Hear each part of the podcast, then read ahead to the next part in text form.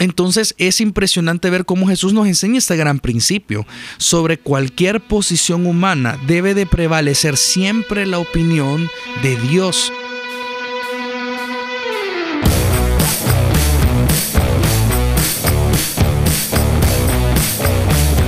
Bienvenidos a un nuevo episodio de Relevante. Qué alegría poder darte la bienvenida a ti que estás conectado a través de Spotify, de Apple Podcast o, bueno, no sé si a estas alturas estás en Google Podcast o en No, todavía no ha YouTube, cambiado. YouTube Music. Todavía, no ha cambiado. Ok. Estoy re- Sí. revisando, pero, Pero probablemente hay noticias. Sí, vamos a Sí, sí, movernos A, a YouTube Music. Sí, eh, las Sí. políticas de Google están cambiando y probablemente muy pronto vas a poder escucharnos en YouTube Music. Y el próximo año vamos a tener video. Así es. No.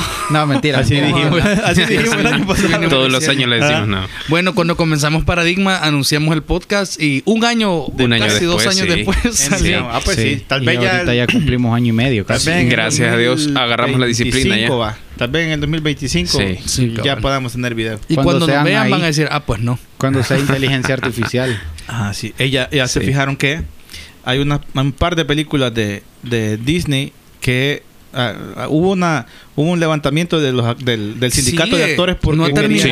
Huelga, huelga. Ajá, no ha terminado perdón, la huelga de- de- del Ah, sindicato. Pero la razón era porque las, las productoras querían dejar de contratar extras y usar inteligencia artificial para, para poner los extras. en Mm. esta serie de invasión secreta. Extras y personas que ya murieron.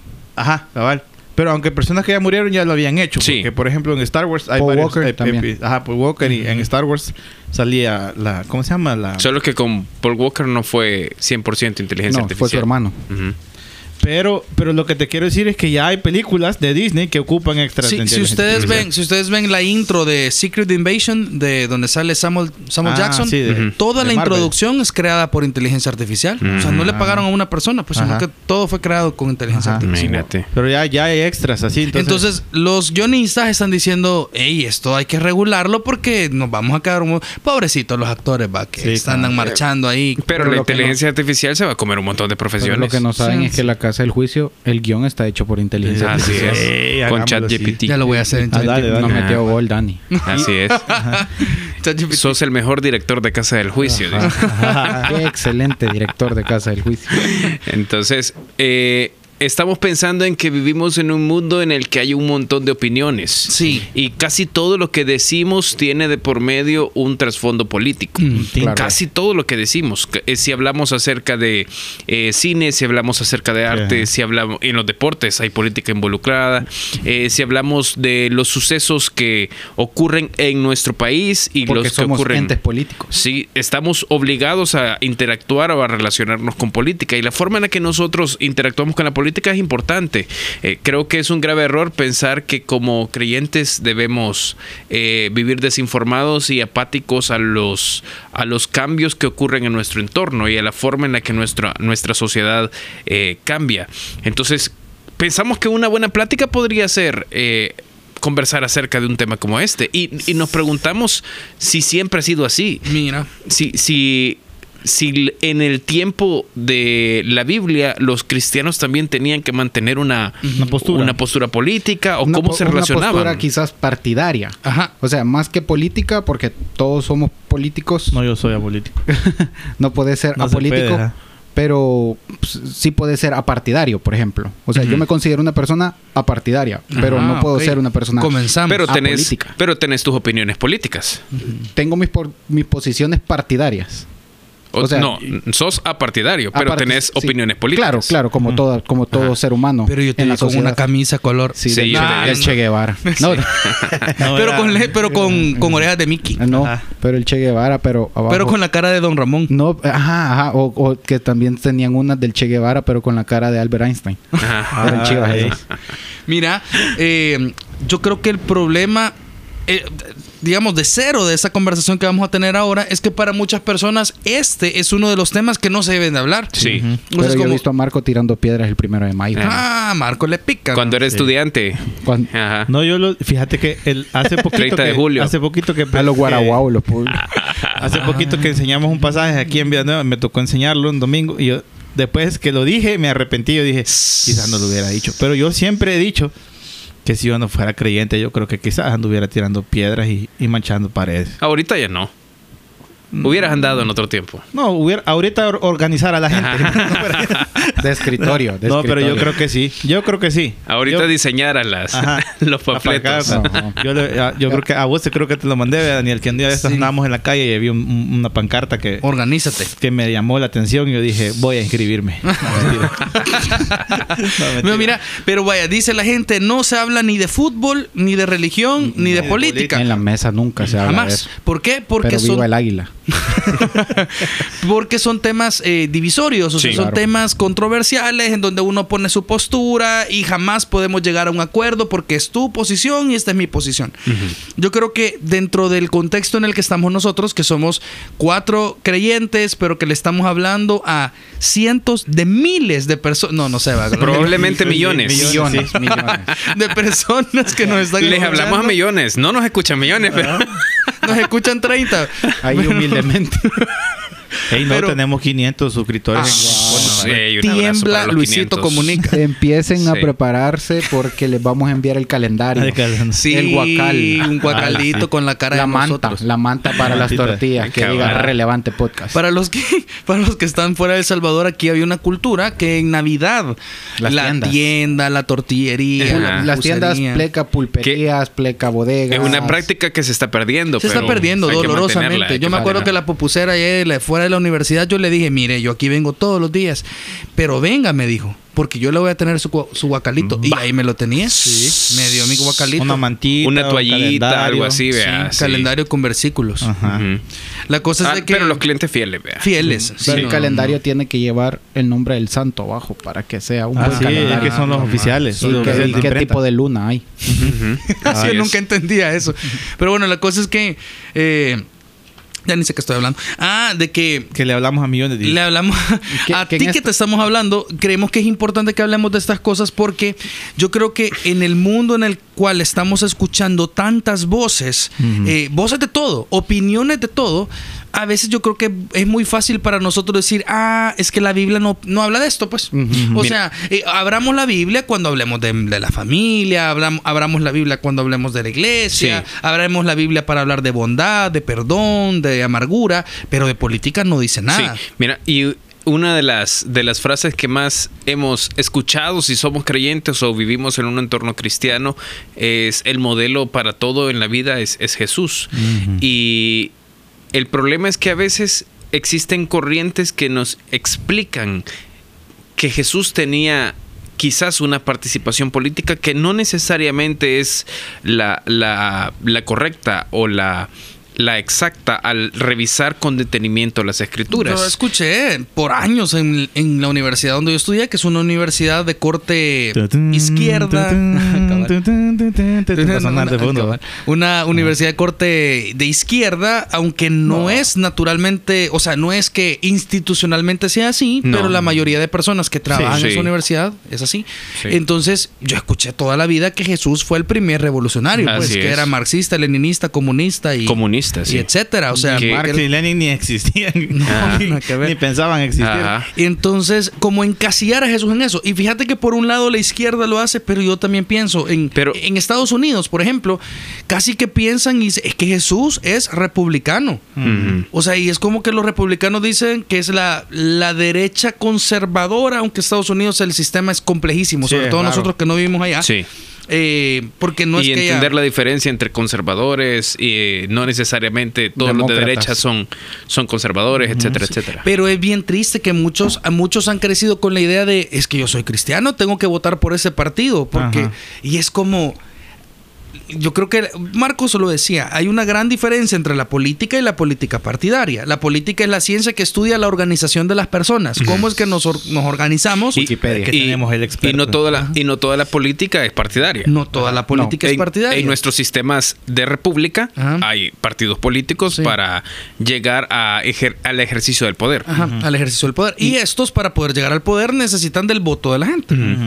Y creo que también aquí, creo que también aquí hay un, un- en el país, no sé si en otros países, pero aquí es bien politizado todo. O sea, no sé si conocen a Lethal Crisis. o Ah, creo- sí, Crisis. Ajá. Sí, sí, sí, sé quién es. Es un español que, que, hace, va, ajá, hace que hace, videos. hace- hace documentales en lugares bien, bien difíciles. Quería venir aquí, Y ¿verdad? quería venir acá. Y luego dijo, ya no voy a venir. eh, porque no pude concretar todo. Y luego tenía un montón de comentarios. Y después puso otro tweet diciendo, ya me habían dicho que el país era bien politizado. Entonces no hay razón ni del presidente ni en contra del presidente por el cual yo no llegue. Pero entiendo que el país es bien politizado. Entonces, como que también queremos encasillar a, a Jesús o a la Biblia en alguno de los En dos partidos Eh, políticos. eh, ajá, es que yo pienso, o cuatro, no sé. como le hemos dicho en otras ocasiones, esta necesidad humana de, De pertenecer. de pertenecer. ¿Sos Real o Barça? Sí, sí, Ujú. cabal. Real o Barça de estar y- dentro de una categoría, de Sí. describir con una etiqueta lo que yo pienso, lo que yo creo, esta necesidad tan humana que a veces nos obliga a pensar, bueno, y entonces Jesús, ¿cómo era? Ajá. Eh, eh, Jesús era una persona que se hubiese definido con izquierdas o con, o con un sistema de derechas. Eh, ¿Cómo? Entonces, el problema es que en algunas ocasiones queremos traer estos términos y estos pensamientos o doctrinas humanas y aplicarlas a algo tan, Fuera de eso. tan fuera de esto como la Biblia Sí. Y Jesús y tratar de, de poner este tipo de etiquetas que nosotros nos hemos inventado y aplicárselas a alguien que está por completo fuera de todos estos sistemas. Eh, ¿Qué piensan ustedes? Mira, yo, yo iba a decir que eh, parte de la plática que por la que nació este episodio era esto, esta, esta, esta eminente, inminente necesidad del ser humano de encasillar aún lo que cree en una, en una postura Sí, política. claro. Y, y yo creo que tiene que ver mucho con, con, con lo que vivimos. Entonces, vos lo dijiste, le hablamos a millones, pero, pero yo como veo a cada rato las estadísticas del podcast, los países que nos escuchan, si vos lo ves y vos, y vos ves la lista uno por uno, puedes pensar en, en, un, en un revuelo social que hay en ese país. Sí, Entonces, claro. En cada país. En cada país hay algo. O sea, en- do- Sí. este, este tema realmente es atemporal. Sí. no Sí. importa si hay, si hay votaciones en tu país mañana o no hay. Eh, eh, eh, todo tiene que ver con eso. Y quizás comencemos así. Hay varias posiciones. Una que dice en la iglesia no deberíamos de hablar de política. Otras personas que dicen es que la política es un asco, la política es sucia Mira. y sí. Sí, eh, cuando decís en iglesia no deberíamos hablar de política, ¿estás hablando de conversaciones entre los creyentes o estás hablando de una declaración desde el púlpito? Eh, Ah, estoy buena. hablando de la segunda, aunque creo que este es un buen momento para decir que las iglesias deberían de ser espacios en donde no se permite la política partidaria desde el púlpito. O sea, en ningún lugar debería, o sea, si somos iglesia, estamos, tenemos un propósito definido por Dios para existir Sí. que no tiene nada que ver con la promoción de cierto candidato o partido político. Sí, ok. Entonces, yo de hecho yo les dije un tema, que, que no va a ser este, ¿verdad? pero va a ser otro, Ajá. en donde si hay razones válidas para salir de una iglesia. Ah. Y yo creo que una razón válida para salir de una iglesia, este spoiler es, si tu iglesia te das cuenta que se ha vuelto político partidaria, yo creo que ha perdido al norte. Mi, Sí. mi papá, mi papá, mi papá no, no viene, no viene a vida nueva. Va a otra iglesia hoy. Pero él decidió salirse por la política. pero no hay vida nueva. no de vida nueva. de esa iglesia donde otra estaba. iglesia, X. Y él me dijo, es que están hablando de política. Ajá. todo el tiempo. Todo el, o sea, y lleva, llevaban a, a, A los candidatos. a los candidatos y al que ganó lo llevaron porque era el candidato que, el, que ellos estaban empujando. Sí. Entonces me dice, pero entender que, que el Señor va por encima de la política, Sí. va por encima de un hombre, esto el pastor no lo ha entendido. Sí. Y gracias a Dios ha encontrado una, una buena iglesia y, y va. Mira, y quizás un- una, una cosa importante, porque una, creo que un problema es tratar de encasillar el pensamiento bíblico y de Jesús en una categoría política. Pero creo que otro enorme problema es darle un barniz de cristianismo a la política humana. Es eh, tomar el nombre de Dios e incrustarlo Sí. en, en discursos políticos Ah, o tomar ideas bíblicas y meterlas introducirlas a la fuerza en en, el mundo- pensamientos y doctrinas políticas para que suene bien y atraiga a algunos En clientes. el mundo es así, o sea, nosotros hemos visto candidatos aquí que han ocupado la Biblia para decir sobre este documento, sobre este libro. Esto es lo que me va a regir. Esto es lo dos que me va a armas, regir. dos armas, decía Sí, uno por ahí. decía una persona por acá. Pero, también hemos, hemos visto eh, candidatos a diferentes puestos políticos interesados en tiempos de campaña a ir a iglesias. Sí. Incluso Vida Nueva. Incluso Vida Nueva. Es cierto. Aquí hubo una Aquí- persona que nos dijeron, miren, tal candidato quiere venir a un culto. Y hermano Julio dijo mano. que venga. No dijeron que venga, pero no va a tener ni un segundo de micrófono. así es. Si quiere venir y ser un miembro, Y escuchar, que escuche. todos son bienvenidos. Ajá. Pero no va a tener un tiempo al frente, Sí, ni, ni- le vamos a dar un aplauso. Ni le vamos a dar un reconocimiento especial, No, Es- ni... Pero que, o sea, es, es decir, quizás podemos hablar de política entre creyentes, podemos tener una postura política eh, como creyente, o sea, ¿qué, qué tenemos que Ah, hacer en ese? eso, eso es lo que yo quería decir. Yo creo que el problema está cuando, como les decía, hay gente que dice la política, guácala, la política no sirve. Pero hay otras personas que permiten que sus pasiones y el desenfoque de lo, de lo eterno sobre lo temporal, de lo, del reino sobre lo terrenal, nos nuble el pensamiento.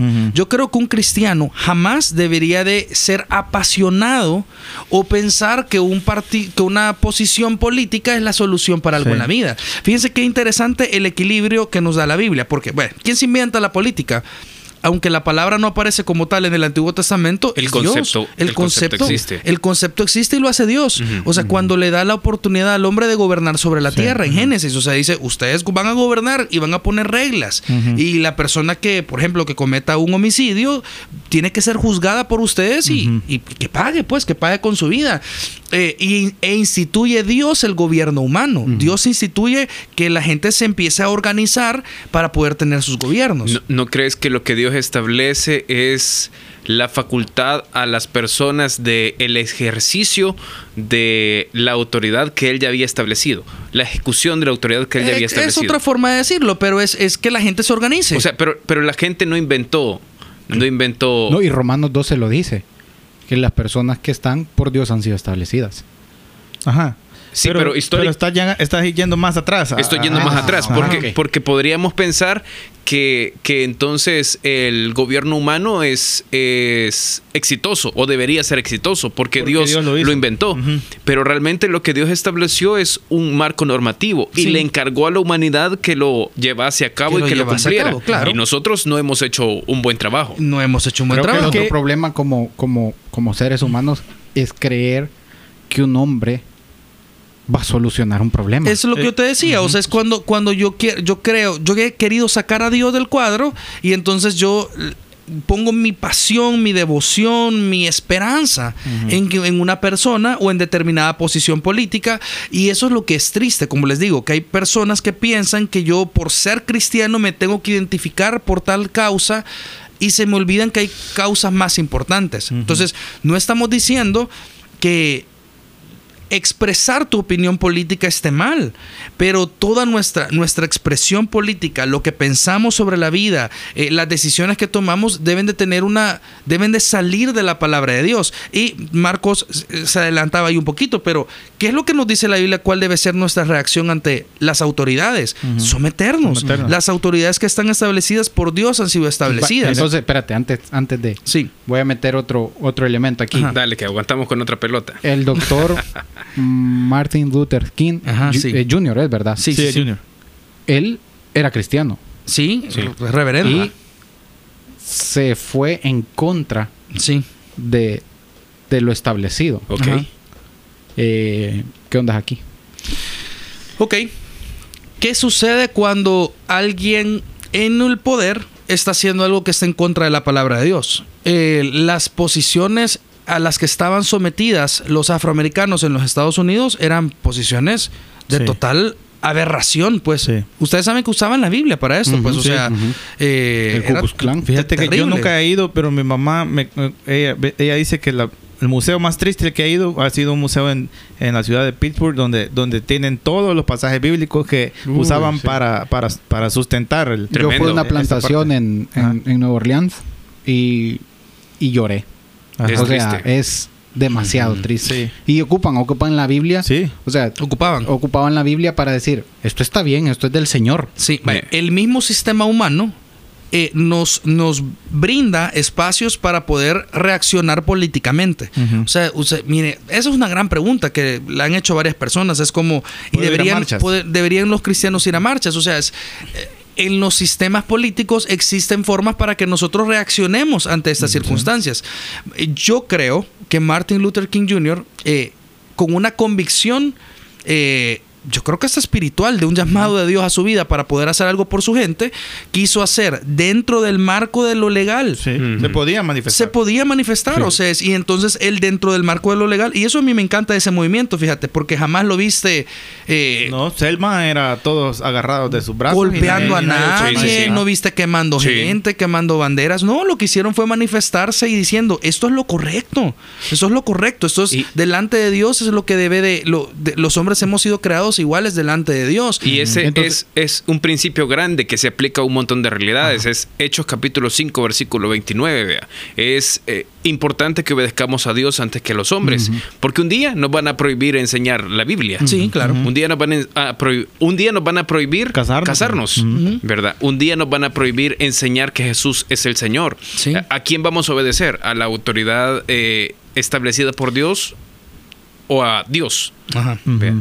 Y Primero debemos obedecer yo, a Dios. Fíjate que con, con todo lo que ahora que Marcos introdujo esta pelota más, yo a eso quería llegar. Es que todo se trata de de ese balance mientras estés aquí en la tierra. Claro. El- el- le- a ¿Cuál de los gobiernos sostenes más o, o cuál de los gobiernos te inclinas más? Yo creo que es una, una, una de las cosas que dijo Daniel es la, es, es la pasión. Yo una vez escuché a alguien que decía que, que el, el Shema se podía aplicar a esto. Porque Ajá. lo que te piden es que a- a- ames al Señor tu Dios con todo tu corazón, Ajá. con todas tu, tus fuerzas y Con toda tu mente. tu, tu mente y, y hay uno más. No, vea. No. Entonces tres. Tres. Entonces, es ahí está el peso completo de tus pasiones, en. Dios. Entonces, a, a mí me, me llamó la atención ese- esa postura, porque cuando tu mente, tu corazón y tus fuerzas están en otra cosa, y muchas veces cuando uno tiene una postura política, la- esas tres cosas se las pone en la postura política. Ahí es donde perdés.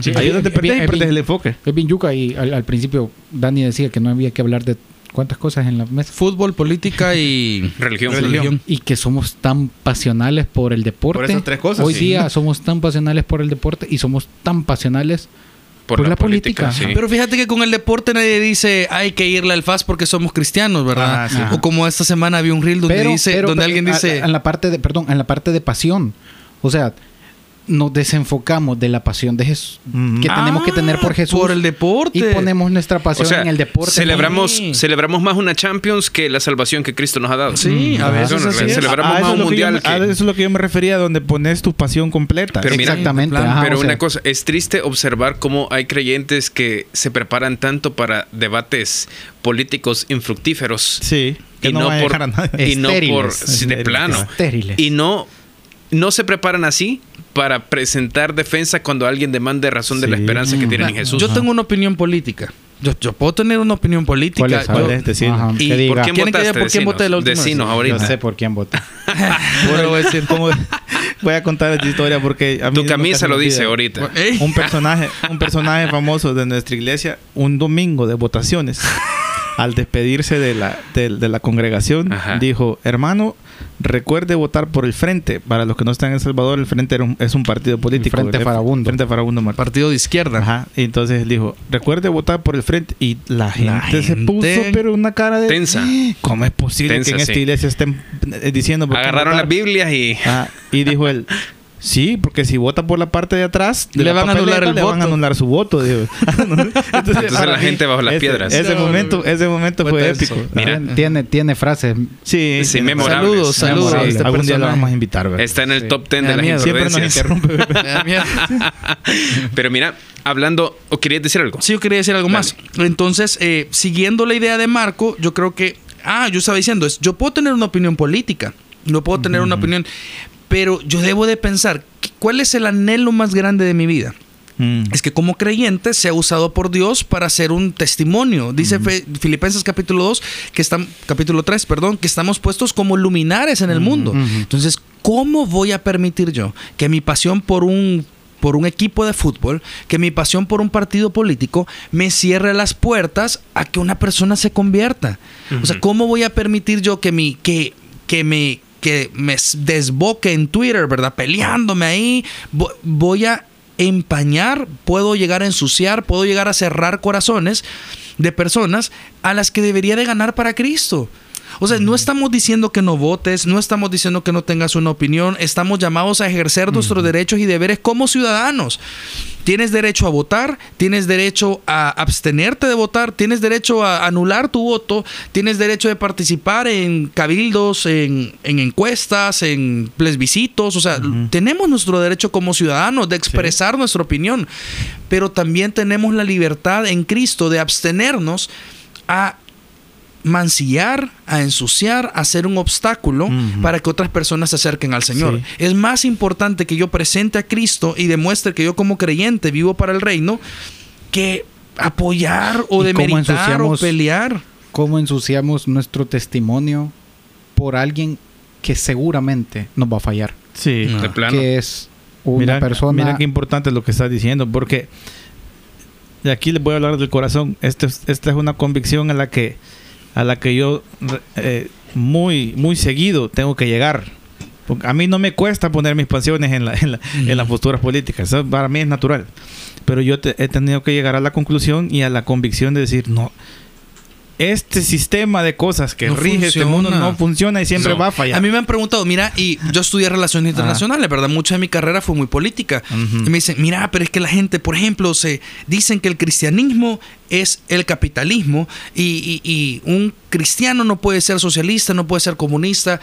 Hablaba con un joven una vez, porque otra vez hay países donde enseñan Sí. que si sos cristiano tenés que ser capitalista. Y Yo le po- y explicaba enseñan lo contrario también. Y lo contrario también. Sí. Yo le explicaba que estos modelos económicos no funcionan. Ninguno. Ninguno. Ninguno funciona. Han probado el comunismo para los que creen, jamás se ha probado. El, com- el comunismo es una utopía. El socialismo se ha probado, el capitalismo se ha probado. eh, ninguno necesariamente en su esencia más pura, pero no y funciona. que va más allá de la política, el capitalismo y el socialismo. Porque o sea, son modelos económicos, exactamente, no son, modelos políticos. económicos y no son políticos. No, no, no son necesariamente políticos, pero no funcionan. ¿No funcionan por qué? Porque las personas con nuestras envidias, con nuestra, nuestro anhelo de tener más dinero, nuestra, nuestro, el deseo de una persona de a costa de yo tener más, estoy dispuesto a que otro pierda para que la mano que mueve la economía funcione. Eso es irreal.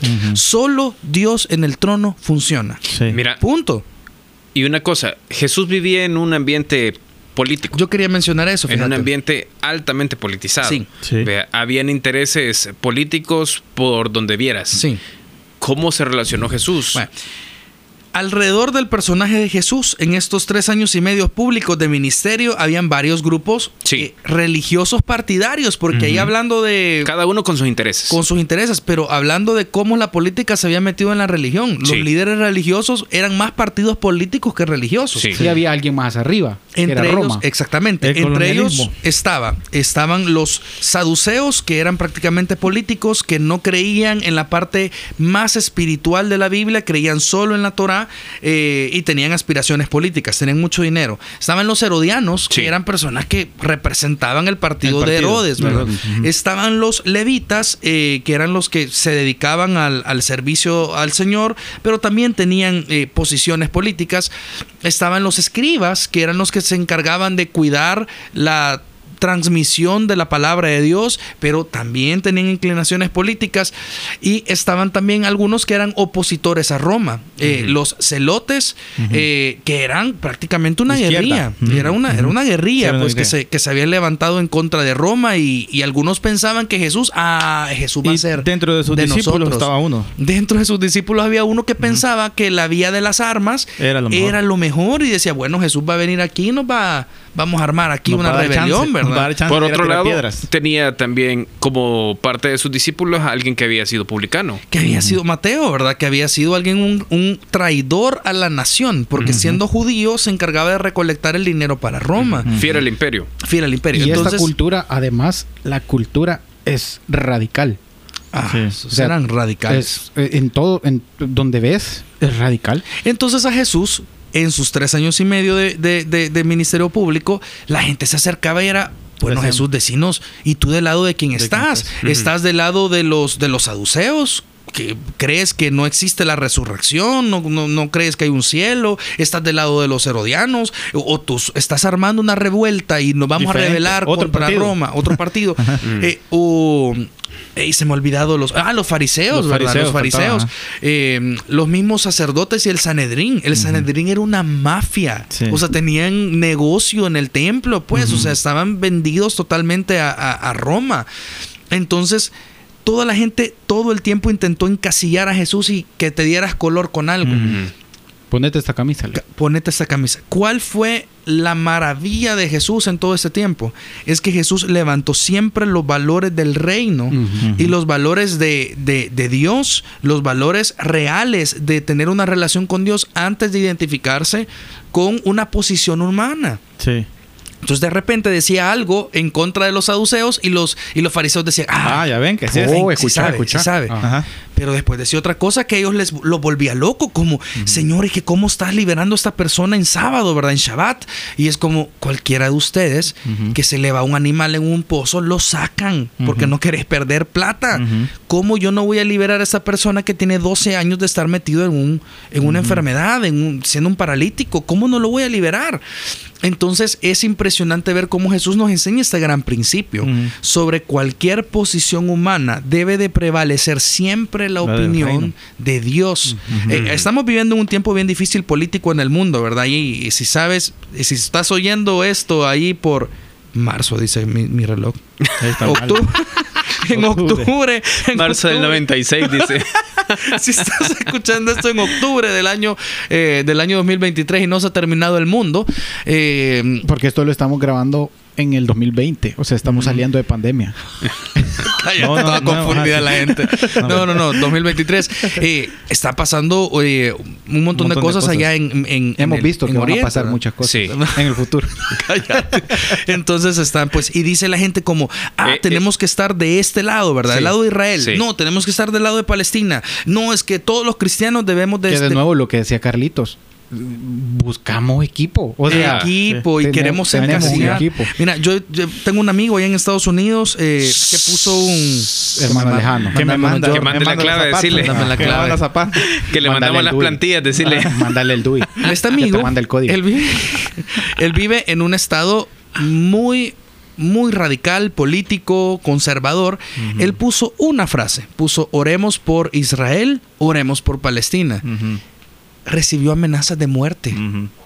Amenazas de muerte. ¿Qué le pasa a la gente? O sea, él, él simplemente está diciendo es, en ambos bandos hay personas inocentes que están muriendo Claro. sin Jesús. Sí. En ambos bandos hay personas que están predicando el Evangelio. En ambos bandos necesitan a Cristo. La solución de este es Cristo. Mira, Mira, pero eso es lo que hizo Jesús, mostrarnos que la, la conversación es mucho más profunda que... Eh, claro. que un mando de aquí. Sí. Sí. Es que eso es lo que yo quería decir. No sé si existe tal cosa como que, como que Jesús fuera partidario, pero si él mostraba una bandera era la del reino de Dios. Exactamente. Y era que- la que más importa. Y yo, yo solo quería terminar con un pasaje que es súper simple, pero que siempre que regreso a él, Primero de Pedro es uno de mis, de mis libros favoritos. Pero Primero de Pedro 2.17 dice, honrad a todos, amad a los hermanos, temed a Dios y honrad al rey. Es, es- es- es un pasaje simple, no, no, no es muy difícil de De entender. entender, sí. Simple, Pero- pero, pero- Difícil de explicar a Ajá. veces. Sí. Y, y a mí siempre me impacta el contexto de Primera de. Pedro. Era un, era un- era un contexto político muy difícil. Contexto histórico. Contexto histórico, perdón. Era, era un, un- un tiempo muy difícil. Sí. Y él dice, sí, pero hay que temer a Dios primero y honrar al rey después. Sí. Es- es- no sé si es porque hay un hay una hay una hay un hay, hay un orden de las cosas pero yo creo que lo más importante es temer a Dios Sí. en este mundo en el que Sí. estás no te podés librar del gobierno en el que vivís porque aquí te- Dios te ha dejado en este mundo Ahora, déjeme, ¿qué déjeme con decir? Hay algo. que honrarlo. Déjeme decir algo para terminar. Te dejamos. no ignoramos No, sus maquinaciones. Pablo dice, no ignoramos las maquinaciones de nuestro enemigo. Ah, sí. Yo creo que es muy insensato de nuestra parte recordar que el príncipe No de este mundo ignora, pues sí, ignorar que el príncipe de este mundo es Satanás. Sí. Mm. O sea, el sistema en el cual nosotros nos desenvolvemos es el sistema de nuestro enemigo, del enemigo de Dios, el enemigo nuestro. Entonces, ¿para qué me voy a desgastar?